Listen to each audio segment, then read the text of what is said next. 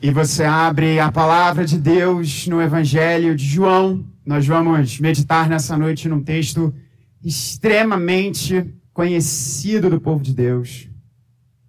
João capítulo 8, nós leremos dos versos 31 a 36 e depois leremos os versos de número 56 a 59. Então, João, capítulo de número 8.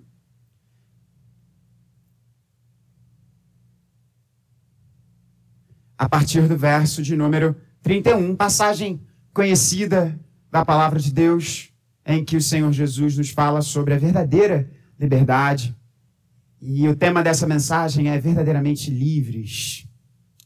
E eu sei que você acabou de assentar, mas para lermos a palavra de Deus, nós, em respeito a ela, nos colocamos de pé.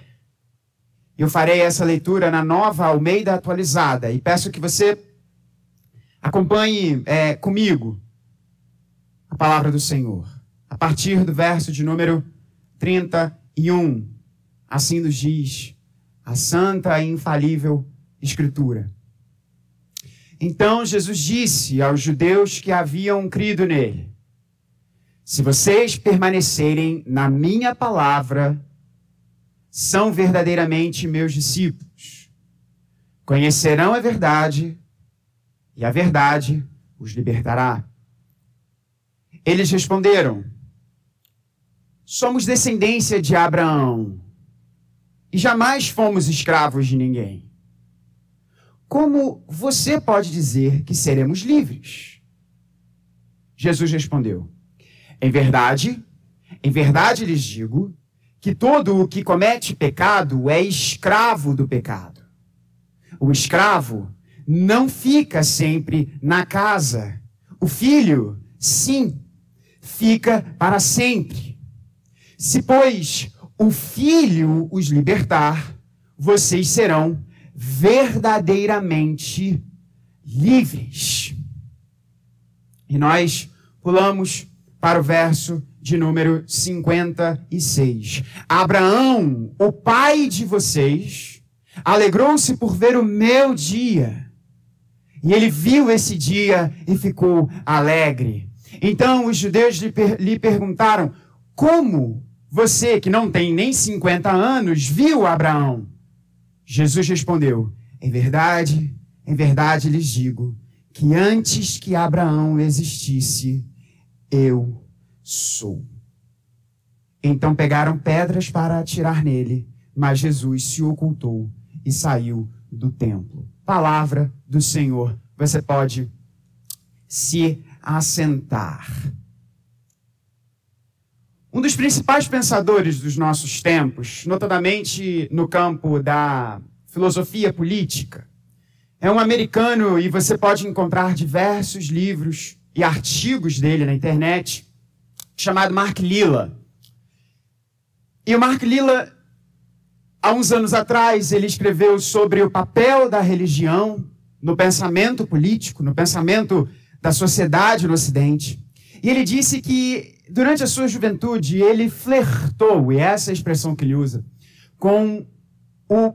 Foi um fenômeno eh, nos Estados Unidos de, de reavivamento ou de despertamento dentro de comunidades tradicionais, históricas, denominações presbiterianas, batistas, metodistas, e foi chamado de Born Again Christianity, ou seja, o, o cristianismo do nascer de novo, onde houve uma grande ênfase de gente que estava dentro da igreja precisar nascer de novo. E ele disse que na sua juventude ele flertou com esse cristianismo, que dizia que não apenas você tem de frequentar uma comunidade, fazer parte de uma comunidade, ser contado entre o hall de membros de uma comunidade, mas você precisa nascer de novo. E o Mark Lilla, nesse livro importante sobre o papel da religião no pensamento político e social do Ocidente, ele diz que ele foi, então, na sua juventude, buscar mais informações sobre esse nascer de novo. E ele foi até o texto de João 3, texto em que João se, em que Jesus se encontra com Nicodemos e fala sobre o nascer de novo. E nas palavras de Mark Lilla, ele entendeu que o que Jesus estava dizendo ali era que a pessoa precisava renunciar o seu sentimento de autonomia e se render a um caminho trilhado por alguém que era superior a ele. Ou seja, o nascer de novo, nas palavras desse pensador, e o convite que Jesus estava fazendo a Nicodemos era de renunciar à sua autonomia e se submeter a esse caminho, se submeter a esse senhorio. E Mark Lilla disse que ele abandonou esse caminho, porque ele entendeu que este caminho representava um real risco à sua liberdade. Um real risco à sua liberdade. E eu quero fazer você pensar nessa noite. Um relacionamento com Cristo significa um risco à nossa liberdade? Se tornar cristão significa renunciar à sua liberdade? A resposta é sim e não. Mas em última análise, não. Pode parecer ambíguo. Pastor, eu acho que você foi um pouquinho ambíguo nisso daí. Você acabou de dizer que se converter, que entrar em um relacionamento com Deus é abrir mão da sua liberdade, mas ao mesmo tempo não é abrir mão da sua liberdade. Em última análise, você disse que não. Pode parecer ambíguo, mas não é ambíguo. É complexo. E algo que é complexo não deixa de ser verdadeiro. É apenas complexo. E esse, inclusive, é o primeiro ponto dessa mensagem. Nessa passagem, nos versos de 31 a 36, nós vemos uma grande porção maravilhosa, super conhecida, sobre o ensino de Jesus em relação à liberdade. E nos versos de número 31 a 32, nós veremos a complexidade da liberdade. Nos versos de 33 a 34, o verdadeiro inimigo da liberdade. E nos versos 35 a 36, qual é o libertador? O verdadeiro libertador. A complexidade. Nos versos de número 32, 31 e 32, no verso de número 32, Jesus diz, e pode colocar o texto aqui, meus queridos, por favor. Ele diz: Você pode ser livre. No verso de número 32, você pode ser livre. Conhecerão a verdade e a verdade os libertará. Existe liberdade associada à verdade, mas a verdade, a liberdade ela existe. Você pode ser livre, mas o verso de número 31 apresenta um grande condicional. Ele diz: se se vocês permanecerem na minha palavra. E essa palavra aqui, como permanecer no grego, meinete, traduzido aqui como permanecer, e permanecer é, um, é uma boa tradução, mas ela também tem alguns outros sentidos de você abraçar, de você viver por isso. Ela é traduzida, essa palavra também é traduzida muitas vezes por perseverar, continuar. Então a ideia de Jesus não é simplesmente você aceitar o seu ensino, é você viver pelo seu ensino. Segurar firme. As traduções, algumas traduções em inglês eu vi, algumas elas usam a expressão hold, né, que é a ideia de você segurar aquilo. E aqui no português, na Nova Almeida, está traduzido como permanecer. É uma boa tradução. O que Jesus está dizendo? Que se você se manter no ensino dele, e só se você se manter no ensino dele, você será verdadeiramente livre. E o ensino de Jesus, ele envolve você crer nisso e não crer naquilo. Fazer isso e não fazer aquilo. Ser isso e não aquilo. O que Jesus está dizendo é que alguém somente será verdadeiramente livre se aceitar as restrições de Jesus. É isso que ele está dizendo. Alguém somente será verdadeiramente livre se aceitar as restrições, as constrições, as limitações que Jesus coloca. Lembra de uma, de uma expressão de Jesus também muito interessante, dizendo sobre o jugo? Ele não diz que não há um jugo. E aquele aparelho, né? Para o boi andar, né, mal? Eu lembro conceito, com contexto rural, eu lembro de você, mal. Você sempre traz umas ilustrações tão interessantes. E eu sou daquele cara criado na cidade, né? Que vê um bicho voando já fico meio nervoso. Eu sei que você se identifica comigo também, em certa medida. Mas Jesus diz: o meu jugo, ele é suave. Então, o que Cristo está dizendo aqui é: para você ser livre, não é ambíguo, é complexo. Você precisa aceitar o meu ensino. E o ensino de Jesus tem diversas frentes de você fazer isso e não outra coisa. Ser de uma determinada forma e não outra. Irmãos, isso é o exato oposto da ideia de liberdade da nossa cultura. O exato oposto da ideia de liberdade da nossa cultura. Como é que a nossa cultura vê liberdade? Vou indicar para você um outro texto bom aí que você pode procurar no Google também. Tem um pensador famoso, importante também para o campo da, da, filosofia política, chamado Isaiah Berlin. Né? É, é Isaías em inglês. Né? Isaiah.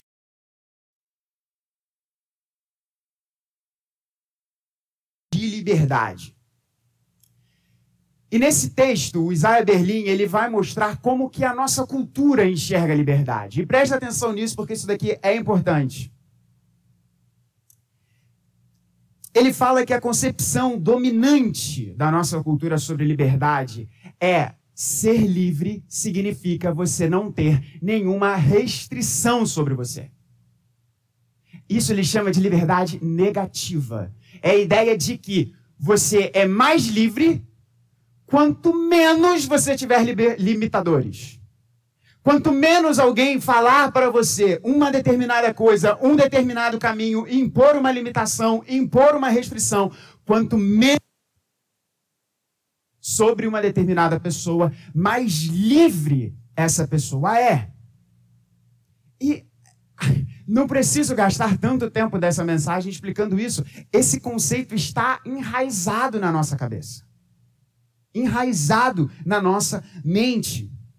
A ideia de que se existe algo prendendo você, restringindo você, você não é livre. E você precisa então se libertar das amarras que são colocadas sobre você para você expressar o seu verdadeiro eu e pôr em prática todas as suas potencialidades. Esse é o pensamento da nossa cultura hoje. É a ideia de liberdade negativa. Você é livre de. E vamos colocar assim o nosso amigo Isaías. Né? O Isaías Berlim, ele vai dizer que há um outro tipo de liberdade.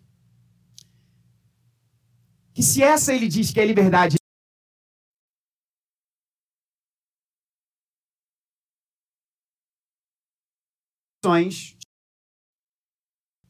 no passado, a cultura ocidental enxergava a liberdade não em termos negativos, mas em termos positivos. Você não é livre de alguma coisa, você é livre para alguma coisa. Então você é livre para agir, você é livre para é, é, é, se dedicar a algo. Não no sentido hoje em dia imperante de você ser livre, quanto menos imposições, restrições, limitações, regras, códigos, falas tiver sobre você. Mas qual é o problema do conceito desse de liberdade, gente? Para a gente entender aqui. Vamos lembrar que Jesus disse que liberdade só vem por meio de aceitar restrições que Jesus está impondo. E nós estamos aqui vendo que isso é radicalmente oposto ao que a nossa cultura entende como liberdade. Por que, que isso é tolo? E o Isaías Berlim vai dizer que esse conceito de liberdade que a nossa cultura tem de eu sou livre se não tiver ninguém falando como que eu tenho que agir, é tolo. É impraticável. Dá um exemplo simples para você pensar. Imagina alguém que ama alguém que está certo e gosta de comer bacon. Essa pessoa ama comer bacon. Bacon é o que traz felicidade para ela. Ela adora comer bacon. E aí vai pensando em outras coisas, né? Aquela carne assim, com um naco gigante de gordura, né? E aquela pessoa que começa o dia, né, com aquele ovo banhado na manteiga e no azeite, e por aí vai. Ela gosta de comer isso. E aí ela vai a uma consulta. Então, ela gosta de comer e ela tem uma dieta extremamente pautada em coisas gordurosas, mas isso traz prazer a ela. Aí ela vai um médico e o médico fala para ele, meu amigo, olha só, se você caminhar essa trilha aí, pelos seus exames, você não vai viver mais muito tempo, não. E agora? Ele tem um desejo de comer bacon e aquela picanha abençoada e por aí vai. E o médico fala para ele: olha só, se você comer isso, você vai abreviar ainda mais a sua vida curta daqui para frente. Ele tem o desejo de comer essas coisas, mas ele ao mesmo tempo tem o desejo de viver mais.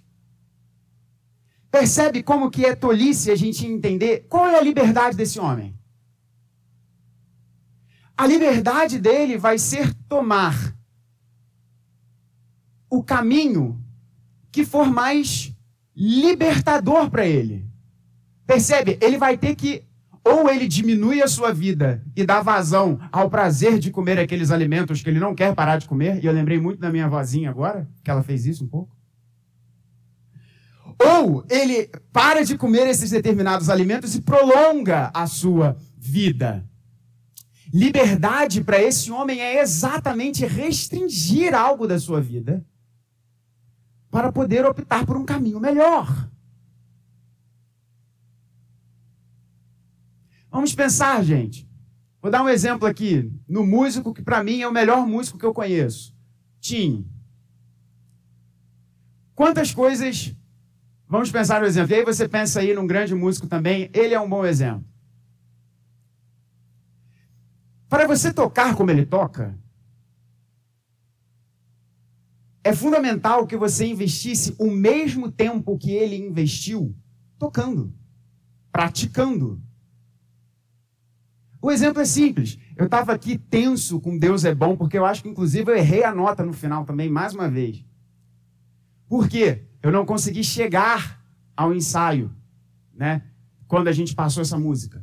Então, se eu não me ded não dediquei tempo em uma determinada tarefa porque estava fazendo alguma outra coisa, eu não consigo. É, quando você está praticando algo, treinando algo, investindo tempo, você está impondo uma restrição sobre você, porque você não está fazendo qualquer outra coisa. Percebe? Só que você restringir a sua vida num determinado objetivo para você aprender uma coisa, para você ser melhor no seu trabalho, para você aprender a fazer um prato diferente em casa, para você tocar um instrumento, isso te dá o quê? Liberdade de você tocar mais coisas, fazer mais receitas, usufruir daquilo que você restringiu a sua vida para se aprimorar. Eu estou tentando mostrar para você que o que nós lemos nas revistas, nas músicas, nos programas de TV é balela em relação à nossa liberdade. Não existe esse conceito e as músicas falam sobre isso. Liberte-se, se liberte das amarras. Não existe viver sem determinadas constrições, sem determinadas limitações. Isso não é verdadeira liberdade. Verdadeira liberdade é a gente poder escolher restrições que vão nos libertar para coisas melhores. Peraí, isso não, isso não combina com o que Jesus falou? Jesus disse: Você será verdadeiramente livre se você permanecer no meu ensino. E o ensino de Jesus não apenas é a salvação que Jesus nos traz, mas junto com a salvação que Jesus nos traz, há o senhorio de Jesus. Não há salvação sem o senhorio de Jesus. E não há verdadeira liberdade sem nós nos submetermos ao senhorio de Jesus. Aí você pode se perguntar, tudo bem, pastor, mas então por que, que as pessoas não escolhem isso? Se você está dizendo que o que a nossa cultura enxerga como liberdade, que é essa liberdade de você se afastar das limitações, das restrições, das constrições, por que, que as pessoas não escolhem isso? Por que, que as pessoas não escolhem as restrições que vão torná-las verdadeiramente livres? Aliás, pastor, como é que eu sei o que, que é isso? A resposta está nos dois versos seguintes. Se no primeiro ponto a gente falou sobre a complexidade da liberdade, e a complexidade da liberdade nos apresenta, porque a verdadeira liberdade é essa que Jesus nos apresenta. A complexidade da liberdade é que para nós sermos verdadeiramente livres, nós temos que sofrer limitações. Nós temos que permanecer no ensino de Jesus. A gente já vai entender no ponto final como que isso acontece. Mas por quê? Que a nossa cultura não aceita essas restrições? Por que, que às vezes eu e você temos dificuldade com aceitar essas restrições? A resposta está, está, então nos versos seguintes, nos versos 33 e 34. E antes de nós lermos esses versos, é importante também dizer o seguinte: e esse sermão é uma grande crítica à nossa sociedade, à, no, à cultura da nossa sociedade. A nossa sociedade vai dizer o seguinte: não apenas você ser livre é você viver livre de amarras, estar completamente liberado, liberto de amarras, de, constri de constrições, de pessoas dizendo você não deve fazer isso, você não deve fazer isso, você não deve ser dessa forma. Mas ela também diz que o inimigo da nossa liberdade é alguém lá fora.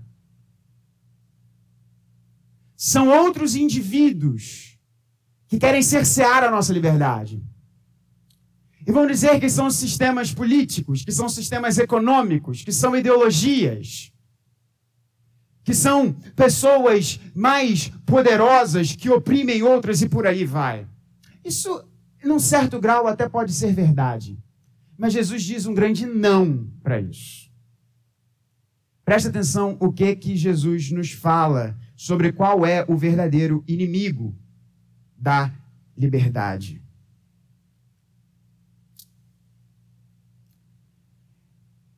Eles responderam a Jesus. Quando Jesus falou sobre permanecer no seu ensino e assim a pessoa seria livre. Verso de número 33. Nós somos descendência de Abraão e jamais fomos escravos de ninguém. Como que você pode dizer que seremos livres? Para você entender aqui, eles obviamente não estavam falando da escravidão. E qual é a implicação disso? Né? Se Jesus fala que assim a pessoa será livre, por implicação, significa que Jesus disse que eles estavam presos, que eles eram escravos. E eles não estavam falando aqui, por óbvio, da realidade social que o povo de Israel já enfrentou. Porque o povo de Israel foi escravo no Egito. O povo de Israel foi exilado na Babilônia o povo de Israel serviu aos assírios. Mas eles estão falando de uma liberdade espiritual. E eles disseram: Nós somos descendentes de Abraão, nós jamais fomos escravos de ninguém. Como que você pode dizer que seremos livres? Agora presta atenção. E aqui está o verdadeiro inimigo da nossa liberdade. Em verdade, em verdade, Jesus diz: Eu digo a vocês que todo o que comete pecado é escravo do pecado. E aí, irmãos, esse é um ponto fundamental, fundamental para o nosso entendimento. O inimigo da nossa liberdade não é um partido político. O inimigo da nossa liberdade não é um sistema econômico. O inimigo da sua liberdade não é alguém que está fora. O inimigo da sua liberdade está dentro de você. O nosso verdadeiro inimigo se chama pecado. E isso insultou os judeus, e isso insulta qualquer pessoa hoje em dia. Porque o que Jesus está dizendo é: a menos que haja uma intervenção minha, a, a menos que haja uma ação da minha parte, o meu ensino, as minhas palavras, e qual é o ensino de Jesus senão o Evangelho? Essa pessoa é escrava. E essa pessoa é escrava por causa do pecado. E Jesus estava falando isso para aqueles religiosos que, num primeiro momento, tinham abraçado o que Jesus estava dizendo, mas no final dessa passagem pegam em pedras para matar Jesus.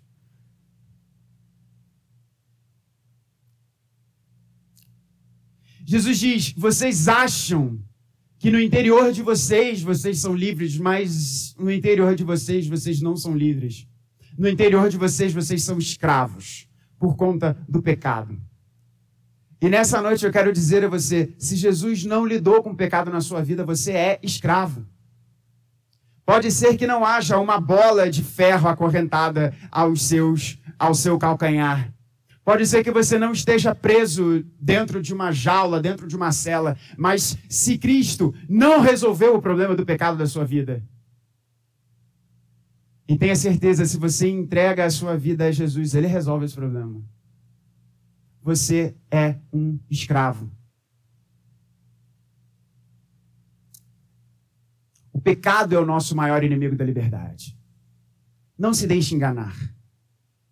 Existem muitas falas hoje em dia sobre quais são os inimigos da nossa liberdade. O verdadeiro e o maior inimigo da nossa liberdade se chama pecado. E o tempo é um implacável opositor dos pregadores e eu tinha separado aqui algumas expressões dentro da escritura sobre como que essa relação entre pecado e a nossa escravidão nos é apresentada, mas eu vou trazer apenas uma aqui para o nosso entendimento. Porque Jesus não entra muito em detalhes, né? Ele apenas diz: aquele que comete pecado vira escravo do pecado. Ele não entra em maiores detalhes aqui, doutrinários, sobre como que dá essa relação. Mas se você já leu a Escritura, você vê que a Escritura é recheada de ensinos sobre o papel e o efeito do pecado na nossa vida. Como que dá essa relação? E o primeiro ponto é que o pecado significa a desobediência ao nosso Criador. E às vezes a gente tende a achar que a desobediência ao nosso Criador se dá apenas em uma ação. Mas a desobediência ao Criador se dá de forma primordial na nossa oposição à palavra de Deus. A nossa rejeição à vontade de Deus. E você vai entender muito bem isso como é que funciona quando alguém diz que você precisa fazer alguma coisa? Você recebe isso bem? Quando alguém chega e diz, você tem que fazer alguma coisa. Como que você reage a isso? Deixa eu contar um pecado aqui do pastor de vocês. Teve um dia que nós tivemos uma maravilhosa reunião do conselho aqui na igreja. E foi tão boa que ela durou um pouquinho mais de tempo. E você sabe como qualquer ser humano fica quando ele passa um tempo sem comer. Né? A gente quase que cai da graça. Né? E aí, teve esse tempo, eu não lembro agora qual foi o motivo, mas depois da reunião do conselho, nós não fomos para casa diretamente, se eu não me recordo. E nesse dia, por conta da chegada do nosso bebê, a família Costa Brito está fazendo modificações no, no apartamento. E aí, o meu sogro, amado do meu coração, foi dar uma grande ajuda para a gente lá em casa, movendo algumas coisas, tirando, é, é, é, ajustando algumas coisas da cama. E eu cheguei em casa com muita fome. A minha esposa, atenciosa, trouxe uma comida do restaurante que ela estava com a mãe dela eu engoli a comida e falei: vamos então ajudar, vamos fazer as coisas. Só que eu já estava meio irritado, com fome, ter que trabalhar, ter que fazer uma coisa ali desgastante fisicamente. E eu estava com certo receio de passar um pouco mal. E aí eu falei: não, deixa quieto, não, não, vamos esperar um pouquinho para realizar essa coisa. Vamos esperar um pouquinho para poder ajustar aqui os móveis. E aí todos ficaram me olhando, esperando então, né, eu falar que estava ok para fazer a coisa. E aí o meu sogro começou a falar: não, não, mas a gente faz. Você descansa um pouquinho que a gente faz. Aí eu comecei a ficar, mas peraí, eu já falei que é para esperar um pouco. Comecei a pensar. O velho homem começou a, mostrar, a, a aparecer. Aí eu pensei, mas peraí, eu já falei que é para esperar um pouquinho. E o meu sogro estava só sendo gentil. Ele falou: Você espera um pouco, eu faço a coisa no seu lugar. E eu falei: Não, espera um pouco, vamos esperar um pouco mais. E eu fui um pouco mais incisivo. Eu disse: Não, peraí, vamos todo mundo esperar um pouco. Aí meu sogro disse: Não, não, não. Agora, você, você espera um pouco e a gente vai começar a fazer. Aquilo me deu. Surgiu assim uma, um, um, um, ímpeto no meu coração. E eu pensei, de onde que esse filho de Adão está surgindo, gente? Eu não falei nada. Eu olhei para minha esposa, no sentido assim de, eu estou na minha casa. Eu sou o chefe dessa casa aqui. Sabe aqueles, aqueles ímpetos assim pecaminosos que começam a ter? E meu sogro só estava sendo gentil. Por que, que isso feriu o meu orgulho? Porque ele estava dizendo no meu castelo que eu tinha que fazer uma coisa que não estava de acordo com o que eu, sendo completamente razoável, porque ele só estava me ajudando. Só porque ele disse, não vai ser do seu jeito. Não é assim às vezes conosco? Quando alguém diz para você, você tem que fazer isso, agora é que eu não vou fazer. Agora é que eu não vou fazer. Eu ia fazer, eu estava indo fazer. Agora que a pessoa chegou e falar, falou que eu tenho que fazer, eu não vou fazer. É engraçado, mas é trágico. Porque, irmãos, quando se trata de Deus, essa nossa rebeldia em dizer o que Ele, em fazer o que Ele está nos falando para fazer, nos Dez Mandamentos, no Sermão do Monte e por aí vai nós não estamos indo contra a fala de algum ente querido, ou de uma pessoa próxima, ou de alguém no trabalho, nós estamos indo contra o nosso manual de instruções. Nós estamos indo contra o nosso desenho de fábrica. Se você compra um carro, você não pode dirigir o seu carro da forma que você bem entender. Você precisa trocar o óleo. Se você não trocar o óleo, o carro vai morrer. Ou seja, você precisa observar o manual de instruções do carro que você comprou. E por que, que em relação a Deus nós não fazemos isso? Se você olha um carro, se você olha um carro e no motorista desse carro, e se no motorista desse carro há uma criança de 5 anos, você pode olhar e você vai, você pode esperar que alguma coisa vai acontecer. Provavelmente alguma coisa de ruim vai acontecer, porque nenhum carro foi construído para uma criança de 5 anos dirigir. Se você come algo que você não deve comer, você está indo contra o desenho da sua biologia. Porque Deus nos fez de uma determinada forma para nós buscarmos saúde. E se você faz algo que vai contra esse desenho, você está indo contra o seu manual de instruções em relação à lei de Deus, você está indo contra a sua própria alma. Em relação aos comandos de Deus, quando nós nos quando nós rejeitamos os comandos de Deus, nós estamos indo contra o nosso próprio manual de instruções. Por exemplo, e nós já fechamos esse ponto e vamos para o final. Quando a Bíblia diz para você perdoar, por que, que você deve perdoar? Nós vimos, nós, deve, nós vimos isso. Nós fomos criados à imagem de um Deus que é perdoador. Logo, nós devemos perdoar porque Deus perdoa. Mas você já parou para prestar atenção? O que acontece conosco quando nós não perdoamos? Deus diz: você deve perdoar. Mas digamos que você não perdoe. Aquilo passa a gerar destruição no seu coração. Isso gera ressentimento. Os seus outros relacionamentos podem começar a sofrer por conta desse ódio, por conta desse ressentimento. Porque você vai parar de acreditar nas pessoas, de confiar nas pessoas. Porque você não liberou perdão a alguém.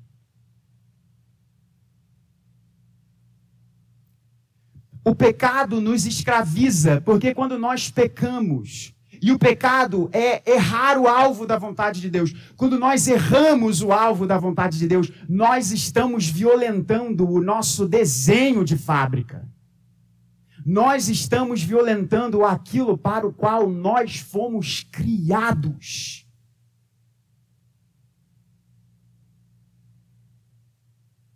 E por isso o pecado é escravizador. O pecado é escravizador porque nós nos escravizamos, nós violamos aquilo para o qual Deus nos criou. E quanto mais nós pecamos, quanto mais violadores, quanto mais desrespeitadores, desobedientes daquilo que Deus nos fez, mais nós ficamos descaracterizados em relação àquilo que Deus nos criou, para o qual Deus nos criou. Graças a Deus nós temos uma solução. E essa solução nos é apresentada no, nos versos de número 35 a 36 e os versos finais. O maior inimigo da sua liberdade se chama pecado. A liberdade, que pode parecer ambígua, mas ela é apenas complexa, porque ela verdadeiramente existe quando nós nos rendemos ao ensino de Jesus. Vivemos a nossa vida de acordo com o ensino de Jesus. Mas o texto não apenas nos diz a complexidade da liberdade, não apenas nos diz sobre o real inimigo da nossa liberdade, mas ele também nos apresenta o libertador. E quem é o libertador? É evidente que é Jesus. Mas é interessante de nós entendermos como que ele trabalha isso. Nos versos de número 35 e 36, ele diz: O escravo não fica sempre na casa, o filho sim, fica para sempre. Se, pois, o Filho os libertar, vocês serão verdadeiramente livres. Para você entender aqui o que, que Jesus está dizendo, você assistiu já Dalton Web? É muito legal. É muito bom. Assista. É bem interessante. Se você já assistiu Dalton Web, você vai entender bem qual é o ponto aqui. Senão, eu vou tentar explicar com um pouco mais de velocidade. Antigamente, as grandes casas, você tinha sempre o senhor da casa, você tinha a senhora da casa, os filhos e os servos, os criados. Todos moravam na mesma grande casa. E Dalton é bem interessante porque a gente percebe isso. Né? Todos eles moravam na grande casa. Se você for um criado, e é isso que Jesus está dizendo aqui, o escravo, o escravo, ele não tem a mesma posição. O escravo não fica sempre na casa. O filho, sim, fica para sempre. Se você fosse um criado, você podia até ter um bom relacionamento com o Senhor. Mas se você violasse as normas da casa, se você desrespeitasse o Senhor, se você fizesse um trabalho ruim, o que queria acontecer com você? Você seria mandado embora. Você podia morar na casa, você podia ter um bom relacionamento com o senhor da casa, você podia conhecer intimamente os filhos do senhor e da senhora da casa, mas se você não agisse da forma correta, se você não fizesse bem o seu trabalho, você ia para a rua. Diferente dos filhos dos donos da casa, que se fizessem algo errado, seus pais, se fossem bons pais, iriam investir tempo e esforço para cuidar dos seus filhos. O que Jesus está dizendo aqui é isso. Muitas vezes nós queremos buscar liberdade e relacionamento com Deus como se Deus fosse o nosso patrão. E o problema de nós nos relacionarmos com Deus como se Deus fosse o nosso patrão é que a gente sempre vai ter medo de ser mandado embora. Porque vai basear no que você faz. Vai basear na sua performance. Vai basear não em quem você é, mas naquilo que você pode fazer Não existe você entender. Tudo bem, Gabriel, eu entendi então que você está dizendo que são os ensinos de Jesus que dão verdadeira liberdade. Então o que, que eu vou fazer? Eu vou passar a vir à igreja todos os dias e eu vou procurar ser o melhor cumpridor dos ensinos de Jesus no Novo Testamento. A questão é que não é apenas algo ético. Porque aquele que me ensina que você deve dar a outra face, por exemplo, é aquele que diz que é o único caminho, que é a única verdade, que é a única vida. Não tem como você lidar, e com isso nós encerramos, não tem como você lidar com o problema do pecado na sua vida. Somente Jesus pode fazer isso. E como que Jesus faz isso? No verso final dessa passagem, ele diz que Abraão viu o seu dia. E aqueles ali, eles falaram, como que Abraão viu o nosso dia? Como que Abraão viu o seu dia? Você não tem nem 50 anos e você quer dizer que, e você quer dizer que Abraão viu você? E Jesus diz, e Jesus não está preocupado com a gramática. Ele diz, antes de Abraão existir, eu sou. Em outras palavras, o que Jesus fez ali foi dizer, eu sou Deus. Qual é o ser mais livre que pode existir? Deus. Mas esse Deus escolheu ficar preso numa cruz por você. O ser mais livre de todos escolheu ficar numa manjedoura por você aquele que é a verdadeira liberdade, para que você seja livre, ficou preso nos pregos daquela cruz. Ele cerceou a sua liberdade para que você agora seja verdadeiramente livre. Ele é o libertador. Eu quero dizer isso para você aqui já na mesa da comunhão. Você quer ser verdadeiramente livre. Não como a nossa cultura diz. Não livre de coisas, mas livre para ser tudo aquilo que você foi criado para ser. Abrace o Evangelho. Se renda ao senhorio de Jesus. Entregue as suas glórias, as suas conquistas, as suas capacidades, a sua vida, entregue os seus dias Entregue a sua agenda a Jesus. E você vai sentir a liberdade que o mundo jamais vai conseguir te dar. Porque essa liberdade não foi conquistada por ouro nem por prata, mas foi conquistada pelo ser mais livre do mundo, escolhendo ficar preso naquela cruz por você. E essa mesa fala sobre essa entrega. Então que Deus te abençoe e que você escolha voluntariamente, todos os dias da sua vida, se submeter ao senhorio daquele que pode fazer você verdadeiramente livre, não como seu patrão, mas como seu pai. E como pai, ele nos chama à sua mesa.